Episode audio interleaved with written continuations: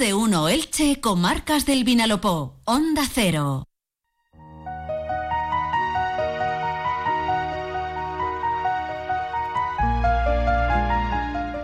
Pues esta sintonía eh, nos dice que, eh, como cada miércoles, llega Inés Sernaors y además no llega sola, llega con los tesoros del Vinalopó. Un recorrido a lo largo y ancho de la geografía de nuestras tres comarcas y a través de esas piezas y obras de arte que forman parte de nuestro patrimonio, muchas de ellas también de nuestra historia. Y muchísima historia es la que tiene el tesoro del que Inés Sernaors nos habla esta semana, que nos lleva hasta Sax. Eh, cuéntanos, Inés, bienvenida, buenas tardes. Hola, buenas tardes, Maite, encantada de estar aquí y por supuesto hablar del tesoro de hoy.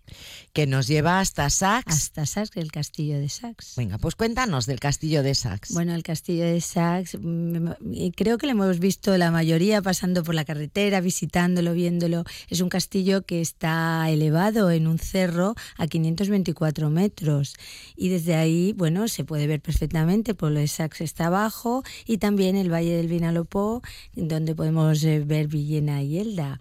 El castillo de Sax, aunque tiene mm, reminiscencias íberas y romanas, eh, pertenece a, a, la época andalusí, almohade, sobre el siglo X y es una de las tres fortificaciones que junto con la de Villena y la de Viar formaban parte de las fortificaciones del Alto Vinalopó. ¿Y cómo pasa de almohade a cristiana? Sí, es en 1239 cuando el vizconde de Cardona eh, decide conquistarla, pero sin éxito. Y es a finales de ese mismo año cuando la Orden de Caballería de Calatrava eh, la conquista. Entonces, por las concesiones que hay en esa época, pasan a ser de Alfonso Alfonso X de Castilla y por lo tanto del señorío de Villena.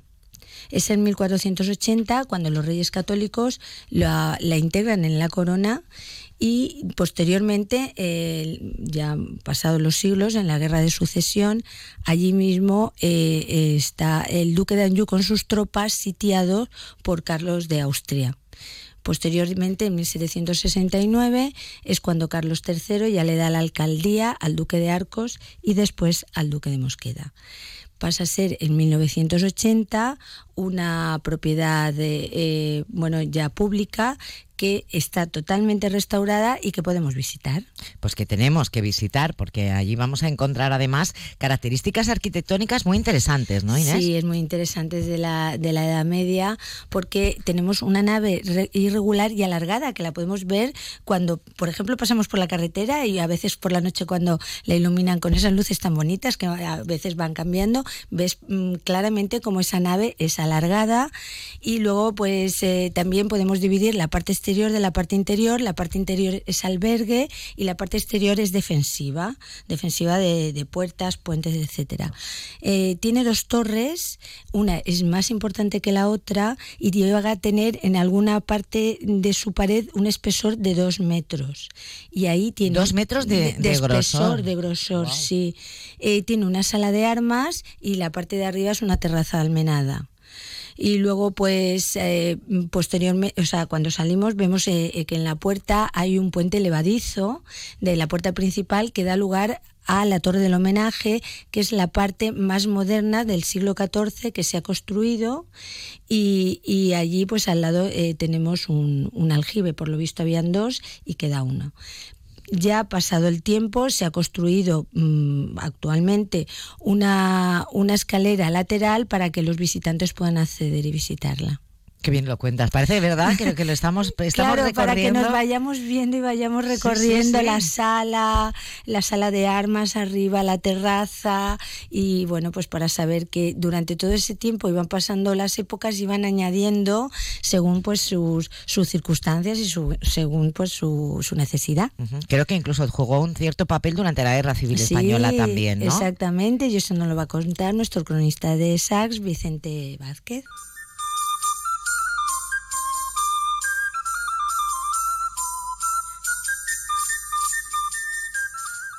En el castillo de Sars podemos encontrar varias curiosidades.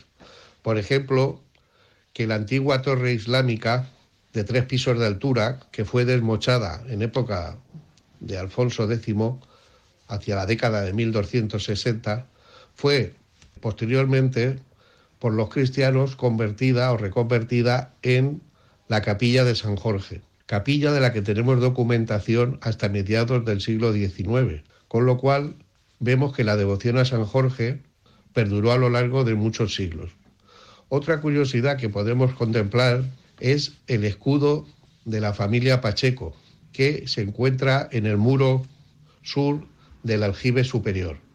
Y como curiosidad, hay que destacar que el escudo de los Pacheco, por ser por ambas ramas, materna y paterna de origen portugués, encontramos la heráldica de Portugal, tanto en el escudo como en el muro oeste de la torre del homenaje, porque en el castillo de Sas vamos a ver una decoración con nódulos férricos, o sea, decoración con hierro, que solamente está en dos castillos en la provincia de Alicante, en el de Villena y en el de Sas, por ser los dos castillos que pertenecían a la corona de Castilla. Y en el castillo se pueden ver las marcas de los canteros en distintos sillares de piedra y también podemos ver grafitis, muy curiosos, porque hay grafitis medievales, como la Cruz de Santiago, y también hay bastante número de grafitis de los siglos XVIII, XIX y XX incluido algunos de la época de la Guerra Civil, porque durante ese periodo, en lo alto de la torre del homenaje, había un puesto de observación antiaérea.